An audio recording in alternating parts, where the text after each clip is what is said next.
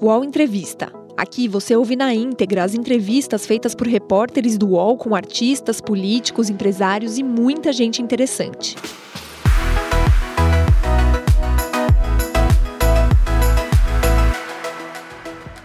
Formado em Direito, João Roma tem 49 anos e foi eleito em 2018 para o seu primeiro mandato como deputado federal pela Bahia. Antes, ocupou cargos no governo de Pernambuco, nos Ministérios da Cultura e também no Ministério da Administração, além da Agência Nacional de Petróleo. Entre 2013 e 2018, João Roma foi chefe de gabinete da Prefeitura de Salvador. Até fevereiro do ano passado, era um dos homens de confiança da CM Neto, mas se tornou desafeto do ex-prefeito ao aceitar o convite de Bolsonaro para assumir o Ministério da Cidadania.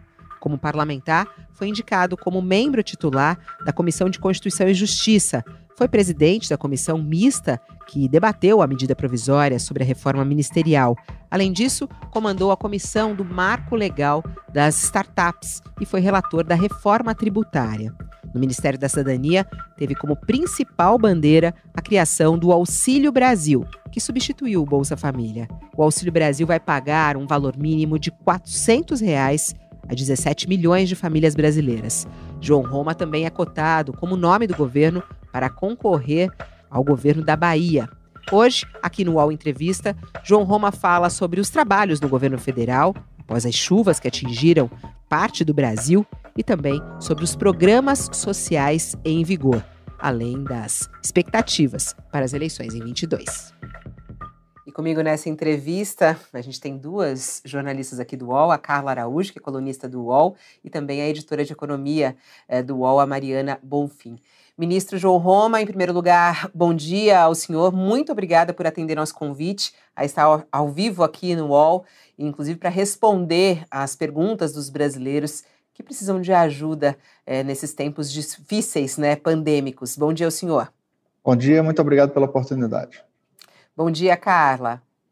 Bom dia, Fabiola. Bom te ver de volta aí. Obrigada, ministro, por atender a gente. Bom dia, Mari. Bom dia a todos. E a Mariana Bonfim também conosco. Olá, Mariana, bom dia, seja bem-vinda aqui ao Entrevista. Bom dia, Fabiola, bom dia, Carla, bem-vindo, ministro, obrigada pela entrevista. Bom, vamos começar falando sobre Auxílio Brasil e também sobre auxílio emergencial, ministro, porque o senhor até disse recentemente nas suas redes sociais de que é, não, não dá para comparar o Auxílio Brasil com o auxílio emergencial, né? que foi justamente um benefício pago durante o lockdown que o senhor explicou. No entanto, a gente ainda vive é, a pandemia no Brasil, agora a gente está numa nova onda, uma explosão de casos, muitos funcionários, inclusive, afastados, pessoas, inclusive, estão perdendo emprego. Há uma dificuldade no Brasil ainda, por causa da pandemia ainda, né? É, é preciso mais ajuda? Como é que o senhor vê esse início de ano é, sem o auxílio emergencial, apenas com o Auxílio Brasil? é suficiente para a situação que muitos brasileiros vivem? Se pode chamar o Auxílio Brasil de apenas. O Auxílio Brasil é o novo programa de transferência de renda do governo federal e que ele vem de forma mais robusta, ele vem com uma quantidade maior de brasileiros. Todos aqueles que eram contemplados pelo Bolsa Família, ninguém recebe menos. Nós saímos de 14,6 milhões de famílias para mais de 17 milhões de famílias que passam a receber hoje o Auxílio Brasil com mínimo de 400 reais. O Auxílio Brasil teve todo um reforço justamente para fazer frente às consequências sociais e econômicas dessa pandemia. Pois a pandemia está passando, mas os efeitos sociais e econômicos dela ainda perduram em nossa sociedade. A opção do governo federal foi justamente focar na população mais necessitada. Todos sofrem num momento de pandemia como esse, mas nós sabemos que existem brasileiras e brasileiros que sofrem muito mais. E esses são justamente as pessoas que estão na faixa da pobreza e extrema pobreza. Foi para essas pessoas que nós dedicamos o nosso trabalho. Foi para essas pessoas que nós reforçamos o orçamento da República, para justamente fazer com que o governo federal chegue na ponta e seja, além de uma teia de proteção social para essas pessoas, uma possibilidade de transformação social, também servindo para aquecer o mercado, também seguindo para dar novas oportunidades a essas pessoas. O Auxílio Brasil está disponível para a sociedade brasileira. Todos aqueles que estiverem na faixa da pobreza e extrema pobreza podem procurar o Sistema Único de Assistência Social, atualizar o seu cadastro e, estando nas condicionantes do programa, pode participar do Auxílio Brasil. Inclusive, caso consigam oportunidade de trabalho, não perdem o Auxílio Brasil. como era antigamente no Bolsa Família, mas sim eles passam a ter um reforço para que eles consigam superar a situação de pobreza em que se encontram.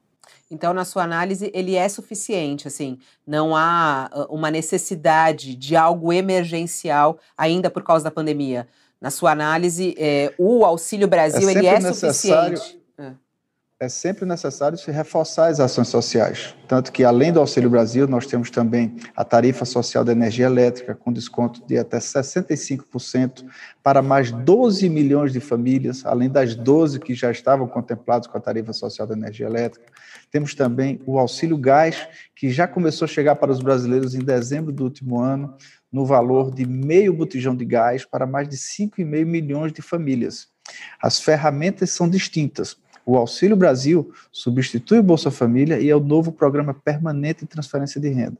Já o auxílio emergencial foi uma ferramenta no epicentro da pandemia para justamente dar suporte àquelas pessoas que estiveram impedidas de desenvolver suas atividades econômicas, em especial as pessoas ligadas ao mercado informal. E essas pessoas tiveram sim o suporte do Estado brasileiro.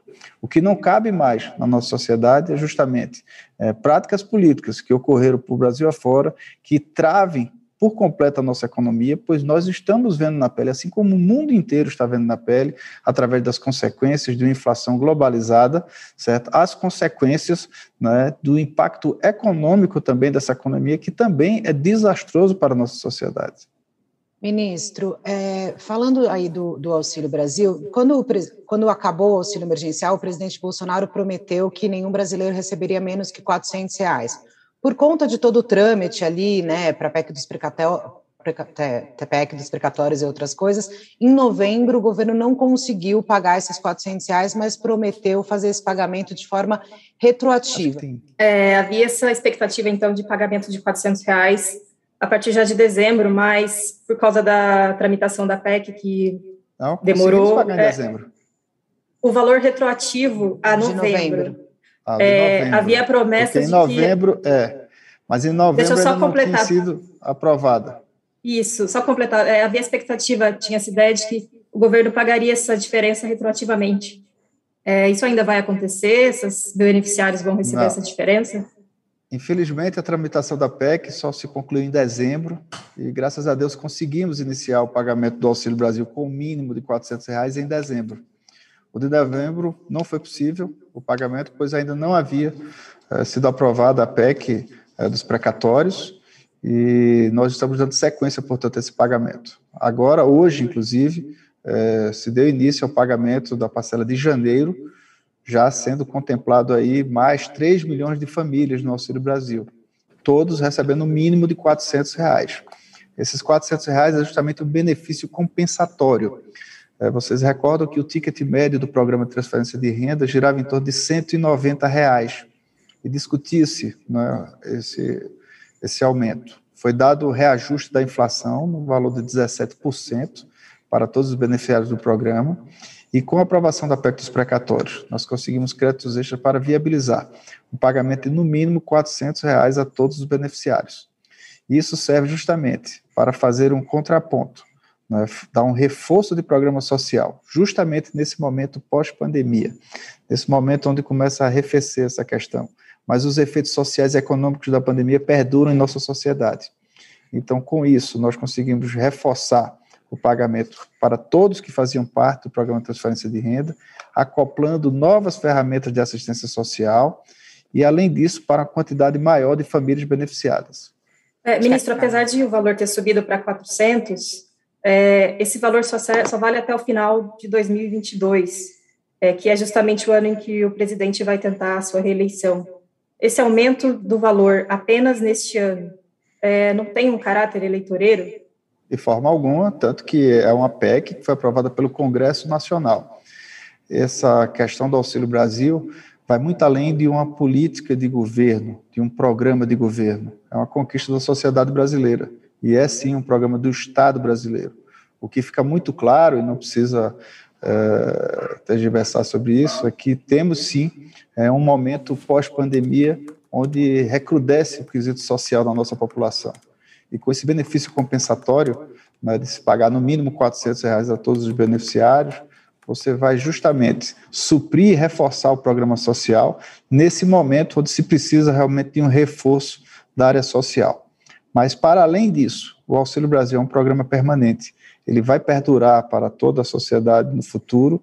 Ele consegue fazer com que ninguém receba menos do que recebia antes no Bolsa Família, né, com os aumentos e reposições inflacionárias.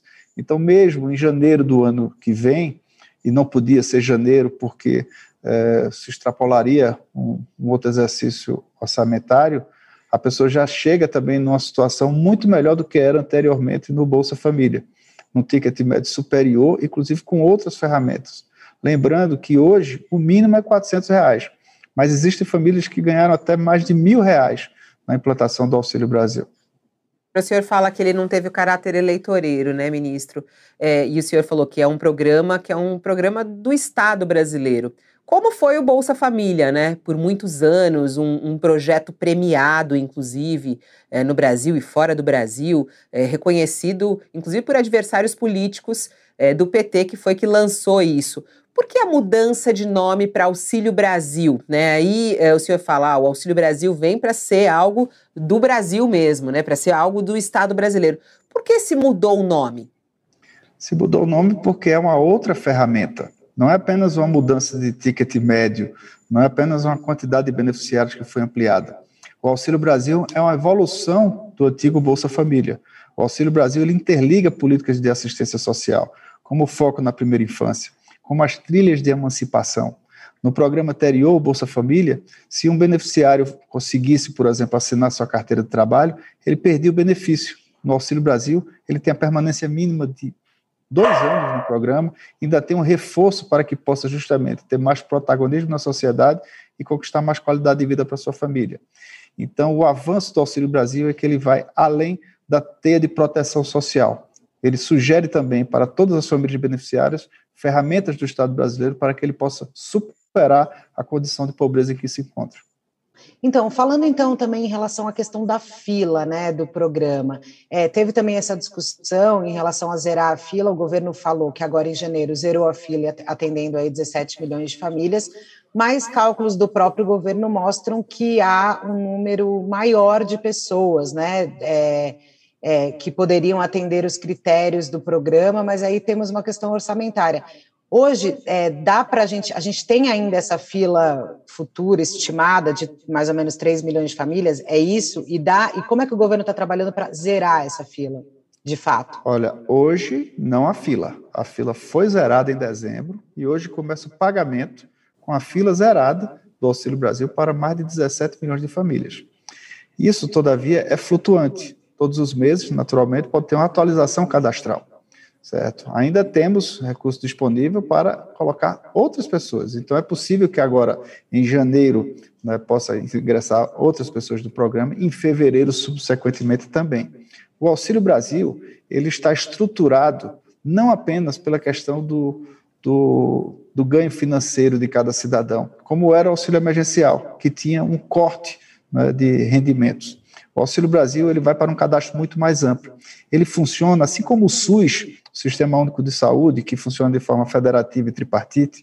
Hoje nós temos no funcionamento aqui do Ministério da Cidadania, que é o braço social do governo Bolsonaro, o SUAS, que é o Sistema Único de Assistência Social, que também funciona de forma federativa e tripartite, com a presença dos estados, com a presença dos municípios, de forma descentralizada e capilar em todo o Brasil.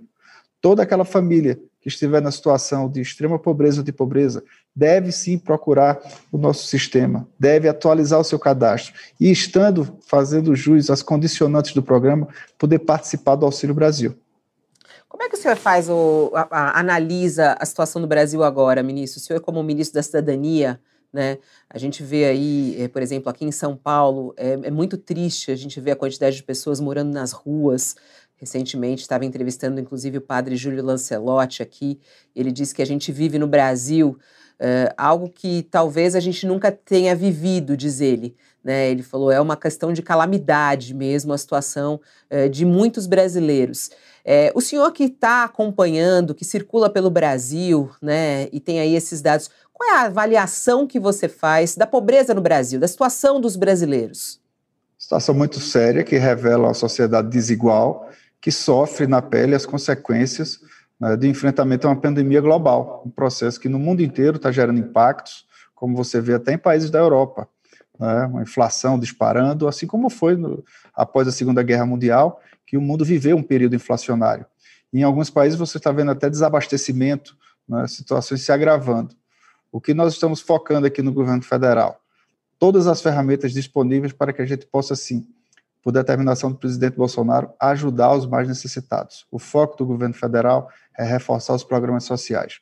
Fizemos isso com o Auxílio Brasil, fizemos isso com benefício compensatório, fizemos isso estendendo a tarifa social da energia elétrica para mais 12 milhões de pessoas, além das 12 milhões que já eram contempladas, com o auxílio gás e com outras medidas que nós estamos buscando fazer para reforçar essa questão.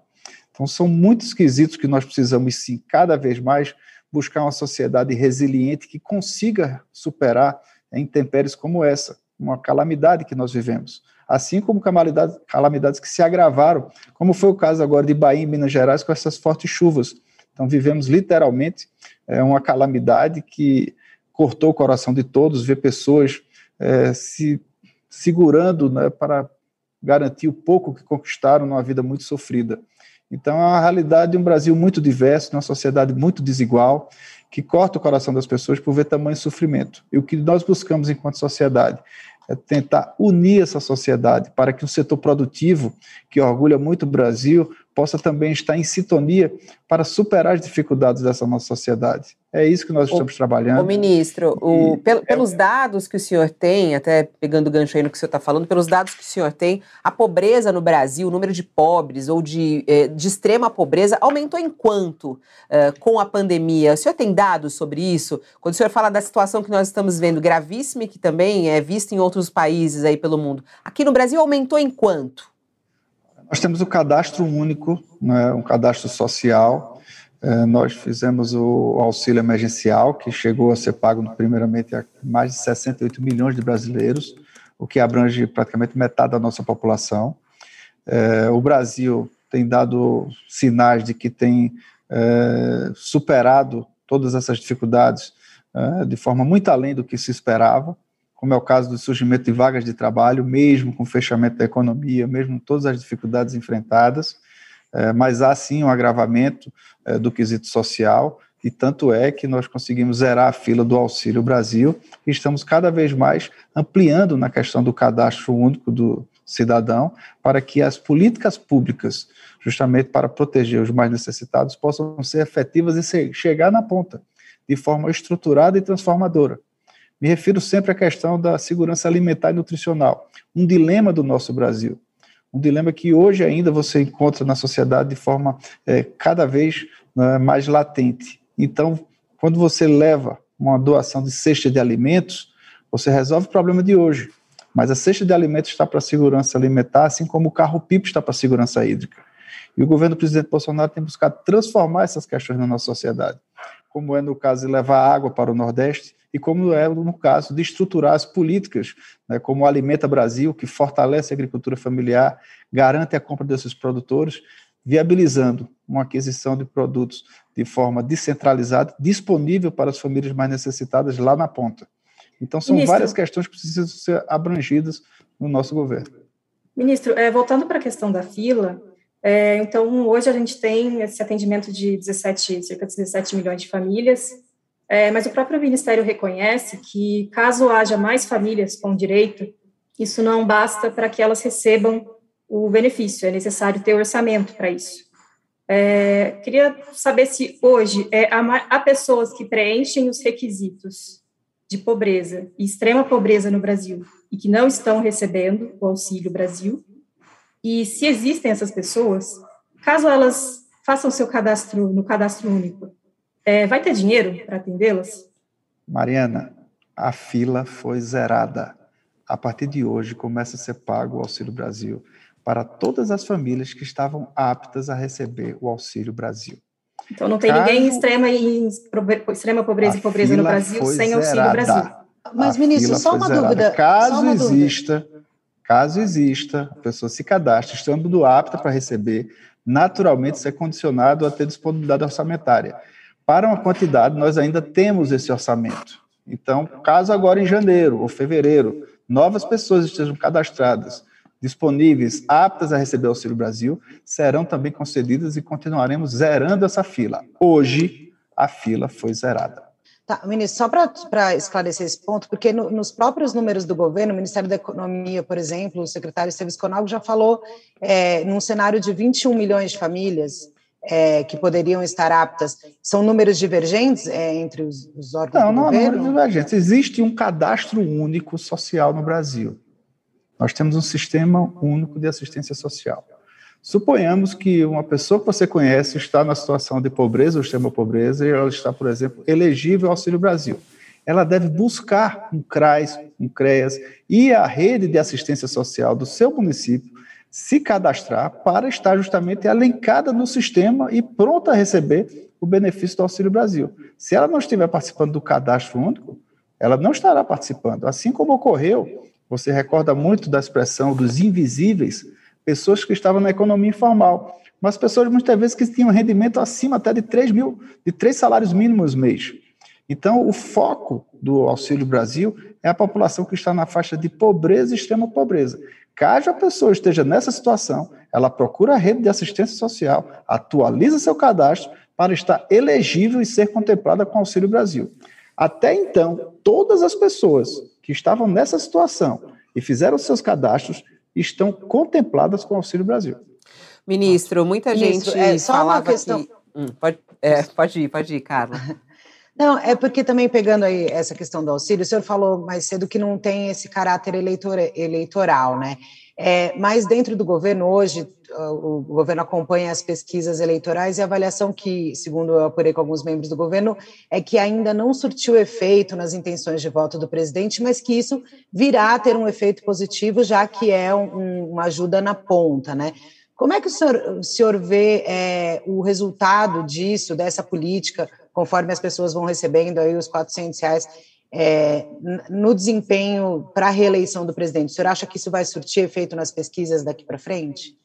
Olha, todas as ações de governo têm sim né, uma avaliação da população.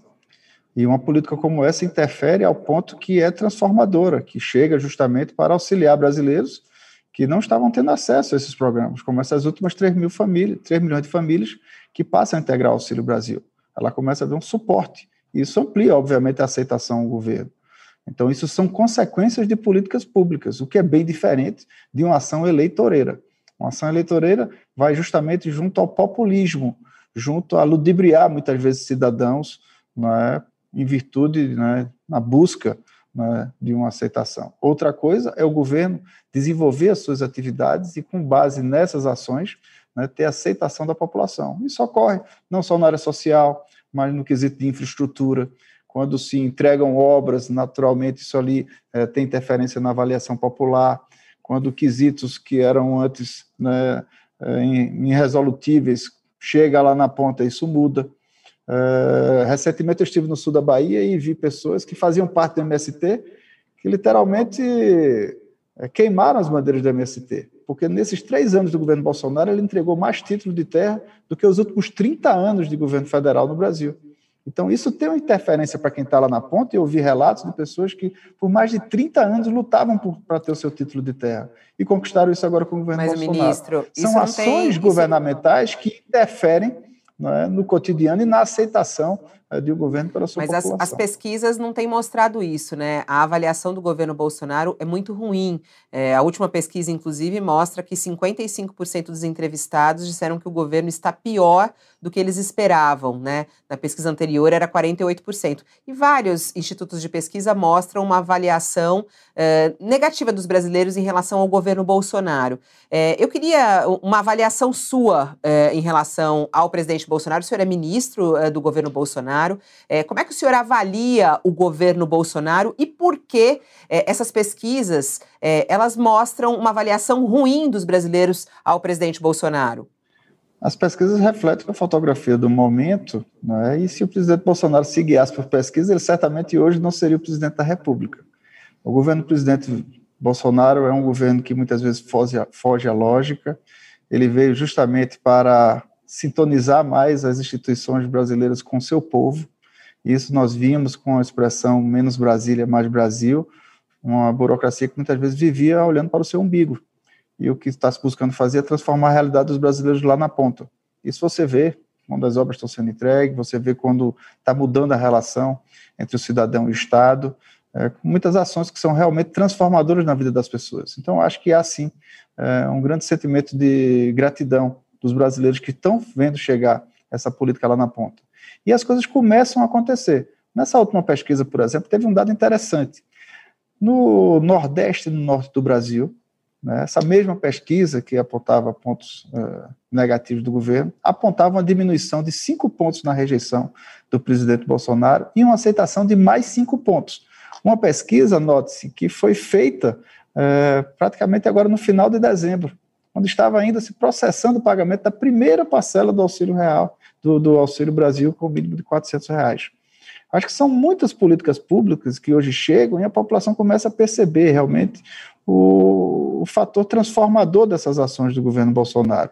E, naturalmente, nesse ano, nós completamos 200 anos da nossa independência, o brasileiro vai ter que fazer uma reflexão e olhar mais do que o retrato do momento, o que Bolsonaro se vai, para o futuro do Brasil. Bolsonaro vai ser reeleito, ministro, na sua análise? Bolsonaro consegue a reeleição, na sua análise?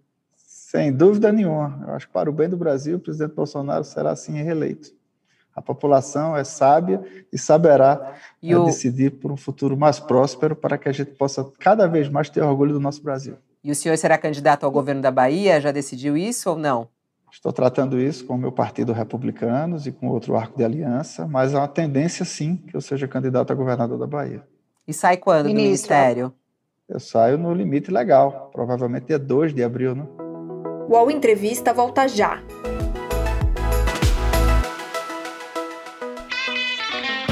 Splash é o podcast de entretenimento do UOL. Nele, você encontra o Splash VTV, mesa redonda sobre televisão com os assuntos mais quentes da semana, e tem também o Splash Entrevista e o Splash Show, com análises e conversas sobre o que realmente importa no mundo do entretenimento, e até o que nem importa tanto assim. Você pode acompanhar os programas de Splash no UOL, no YouTube e nas plataformas de podcast. A vaga do Ministério da Cidadania vai ficar para os republicanos? Vai, o presidente vai negociar com outro partido do Centrão? Ou o senhor quer, de repente, deixar o seu secretário executivo? Qual que é o futuro aí da pasta? Eu não tratei ainda com o presidente sobre esse tema, mas o cargo de ministro é decisão do presidente da República. Cabe ao presidente é, ver a melhor forma de dar sequência a trabalhos que são fundamentais para grande parte da nossa população. Com certeza que é, esse caminho virtuoso vai dar sequência. É, fico muito feliz pelos legados que conseguimos entregar à população com o avanço dessas políticas transformadoras e retorno para a Câmara dos Deputados em abril, né, para dar sequência, sim, a esse projeto político na Bahia, né, mostrar também para os baianos uma nova perspectiva, um, uma nova forma de enxergar um horizonte, né, uma vez que a Bahia tem que ser vista, assim, com um protagonismo maior e não como um problema para o Brasil, mas sim como uma solução para o Brasil. Mas o Republicanos tem um, desculpa, Mari, rapidinho, o Republicanos tem um nome para substituir o senhor, por exemplo? O presidente Marcos Hoje o Republicanos é um dos partidos mais estruturados do Brasil e tem excelentes quadros. Então, é, por falta de quadros, o republicano não, não perde para ninguém nessa república. Já que a gente está falando Ministro, de eleição, sim. antes de eu passar para a Mari, desculpa, Mari, que a gente está só focar aqui na, nas eleições no final. É, muito tem se falado de Sérgio Moro, que foi seu colega, né? Ele foi ministro uh, do, Bol do Bolsonaro. Não, meu colega não, ele foi ministro, eu era deputado federal. Ah, Quando eu cheguei, no, ele já não era acaba, mais ministro. Acabou não coincidindo. Nem um mês, eu pensei que tinha pego um, um pedacinho ainda. Não. Mas enfim. Então não. o senhor não é colega mesmo dele, né? Ele não é seu colega, deixou claro aqui. É, como é que o senhor vê é, essa possibilidade de ele ser candidato? Ele diz que é pré-candidato e dizem que é, ele pode ali pegar a vaga de Bolsonaro no segundo turno. Como é que o senhor vê a candidatura de Sérgio Moro?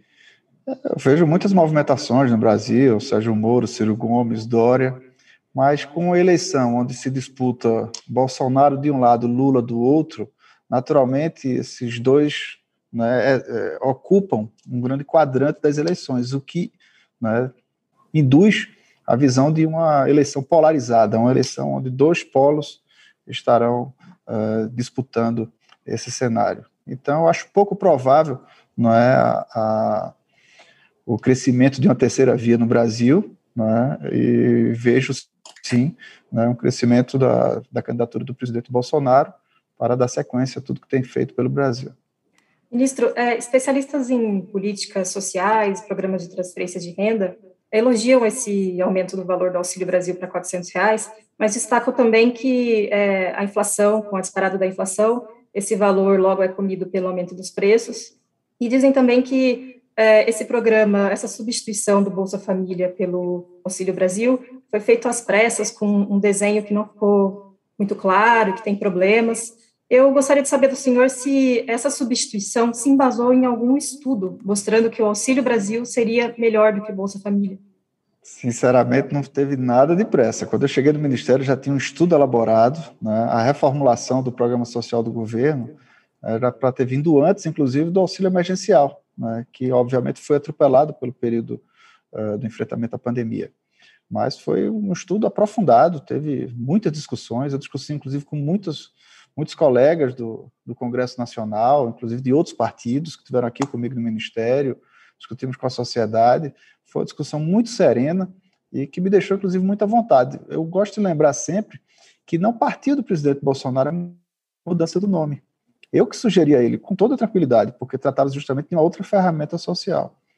Então, o Auxílio Brasil ele é claramente uma, um avanço nas políticas de transferência de renda, um avanço para o Brasil essas políticas de transferência de renda que começaram lá atrás do governo Fernando Henrique, com Bolsa Escola, depois avançou com Bolsa Família e agora chega no novo estágio, que é o Auxílio Brasil, que vem justamente para, é, além de propor uma rede de proteção social aos mais necessitados, um caminho de transformação social.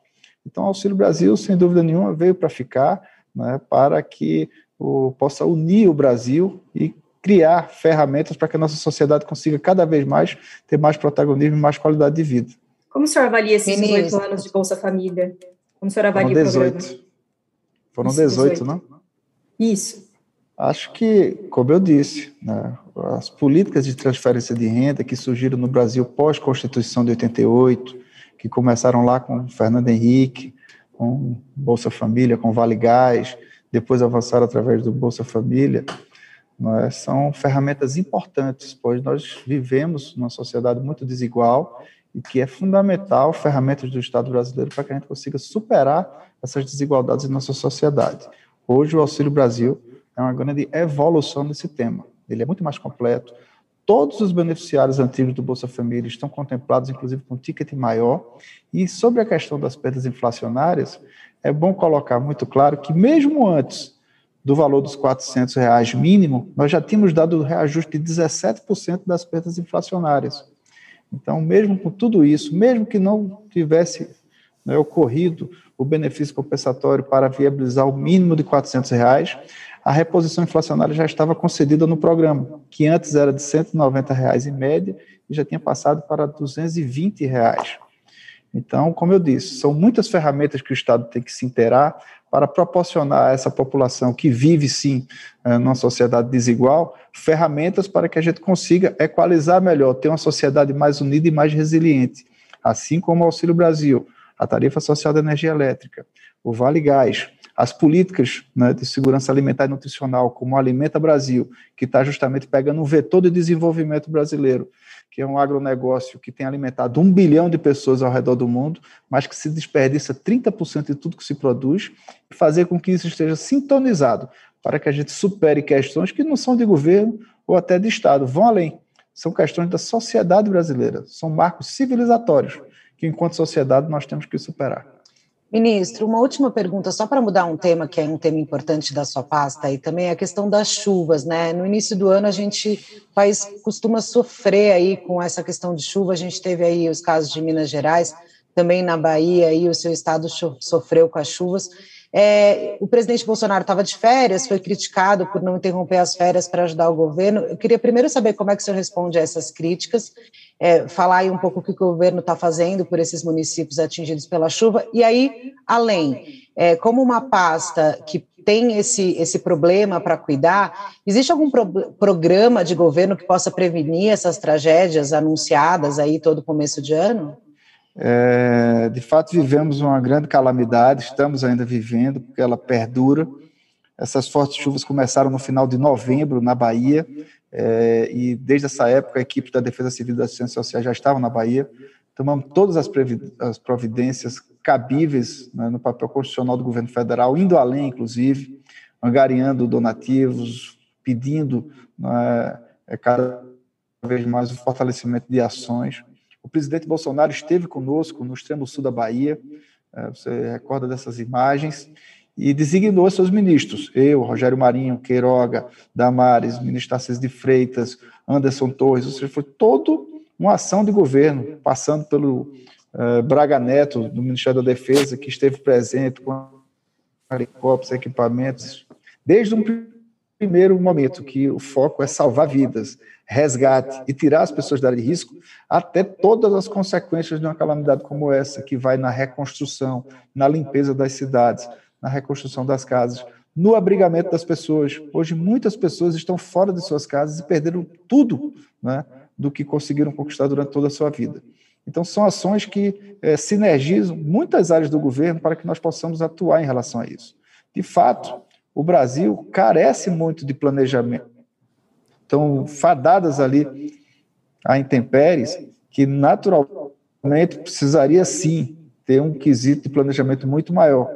Mas essa é a realidade que nós vivemos no, no Brasil de hoje. E o que nos cabe né, em protocolo de defesa civil é atender toda a nossa população, buscar realmente né, estar junto à população mais necessitada e tomar todas as providências para isso. O governador da Bahia ele critica, diz que a ajuda que vem do governo federal não é suficiente. É, é uma disputa eleitoral é, essas críticas da sua análise, ministro?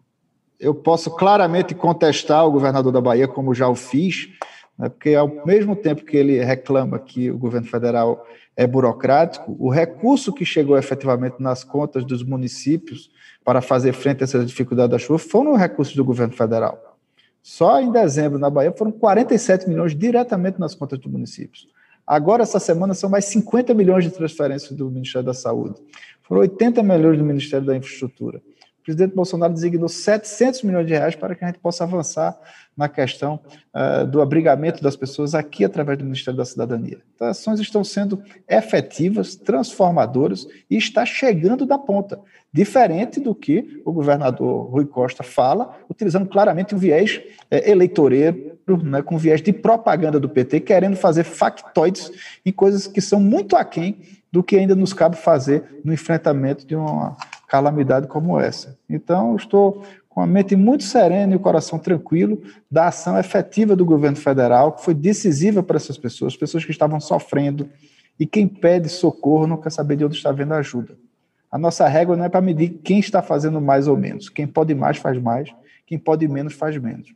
Mas nessa ação, enfrentamento das chuvas, certamente a ação do governo federal suplanta e muito qualquer ação que o governo do uhum. Estado da Bahia tenha feito. Ô ministro, só, só uma última, eu juro que é a última mesmo, que o senhor tem que ser liberado. É, num determinado momento aqui, o senhor falou que o governo Bolsonaro, o presidente Bolsonaro, ele foge à lógica, né?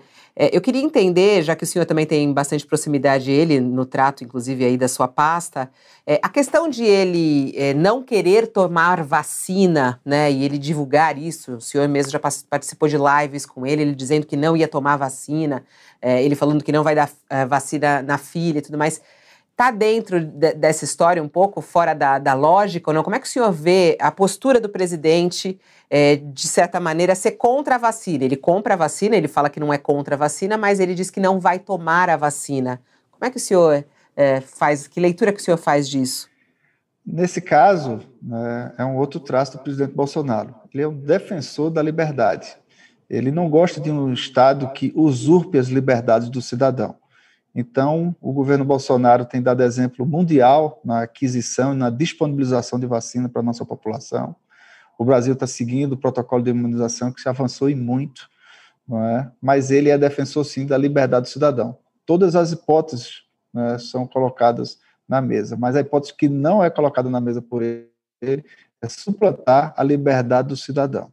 Então, essas são as questões que geram, naturalmente, pela maneira dele se comunicar e do, do seu trato permanente eh, nas redes sociais, gera muito ruído, Mas o governo do presidente Bolsonaro tem sido um exemplo mundial né, na vacinação, disponibilizando a vacinação, adquirindo. Semana passada mesmo eu estive com o ministro Marcos Pontes, o astronauta, lá na Bahia, né, dando início a uma fase de teste da vacina brasileira, numa parceria entre o, o Brasil e os Estados Unidos, lá no Cimatec, na Bahia. Né? Então, o presidente Bolsonaro é claramente, antes de qualquer tema, um defensor intransigente da nossa liberdade. Tomou vacina, ministro? Eu tomei duas doses da Pfizer. Eu tá precisei certo. ir ao Japão para a abertura das Olimpíadas e precisava seguir o protocolo. Ah, foi por isso então. Mas o senhor não tomaria se fosse uma escolha sua? Ah, me vacinei. Duas doses da Pfizer. Minha esposa também se vacinou. Ministro, eu queria agradecer a, a, sua participação ao vivo aqui no UOL Entrevista. Muito obrigada por estar aqui. Volte outras vezes, que é sempre importante a gente ter esse espaço aqui para trazer as notícias do que está sendo feito no governo federal e também responder aqui muitas das questões que chegam para a gente. Um bom dia ao senhor, bom trabalho. Eu agradeço a oportunidade, fico sempre à disposição. Forte abraço. Obrigada, Carla. Até a próxima. Obrigada, Fabiola. Obrigada, ministro, pela oportunidade. Desculpa Obrigado. aí, a gente passou um pouquinho da sua agenda. Aí. Obrigada, Mari. Tranquilo. Tchau, Mariana. Obrigada, muito obrigada. Ministro. Obrigada, pessoal. Tchau, tchau. E assim a gente encerra mais um UOL Entrevista. Muito obrigada pela sua participação. O UOL Entrevista e outros podcasts do UOL estão disponíveis em uol.com.br podcast. Os programas também são publicados no YouTube, Spotify, Apple Podcasts, Google Podcasts e outras plataformas de distribuição de áudio.